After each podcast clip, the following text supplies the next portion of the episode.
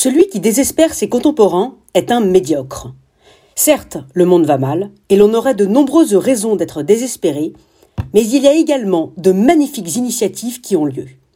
C'est vers elles qu'il faut tourner nos regards. C'est d'elles dont nous devons nous inspirer. Ce sont elles qui peuvent nous donner des raisons d'espérer.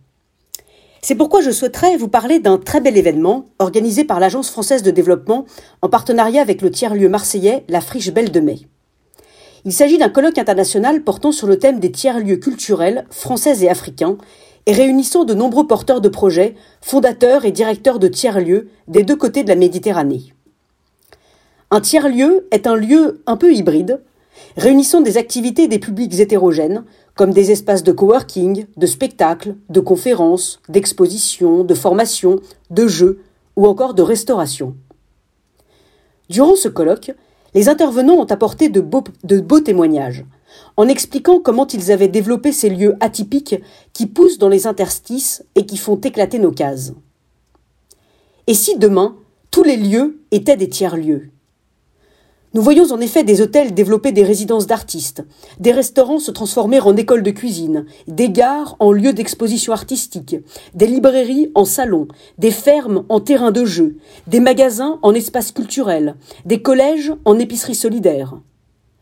Progressivement, ces lieux deviennent des points de repère fédérateurs au sein des territoires, se manifestant comme autant de signaux faibles d'une tendance d'hybridation de notre monde, et il faut s'en réjouir. Oui, il y a d'autres manières d'aborder le monde que de le ranger dans des cases. On peut entrecroiser des choses, des métiers, des activités, des personnes, des usages, des intentions, des imaginaires, des générations, des identités radicalement différents, voire contradictoires, et de là peut naître une extraordinaire créativité et de nouvelles solidarités. Cette tendance d'hybridation des lieux va obliger les politiques publiques, les normes et les réglementations, basées sur une vision sectorielle et catégorielle de la société, à se réinventer de fond en comble. Le grand défi sera alors de travailler sans relâche pour qu'il y ait non pas simple juxtaposition d'activités, de générations, d'usages, de métiers, de publics, mais véritable hybridation de tous ces mondes. Oui, quand on veut changer le monde, on le peut.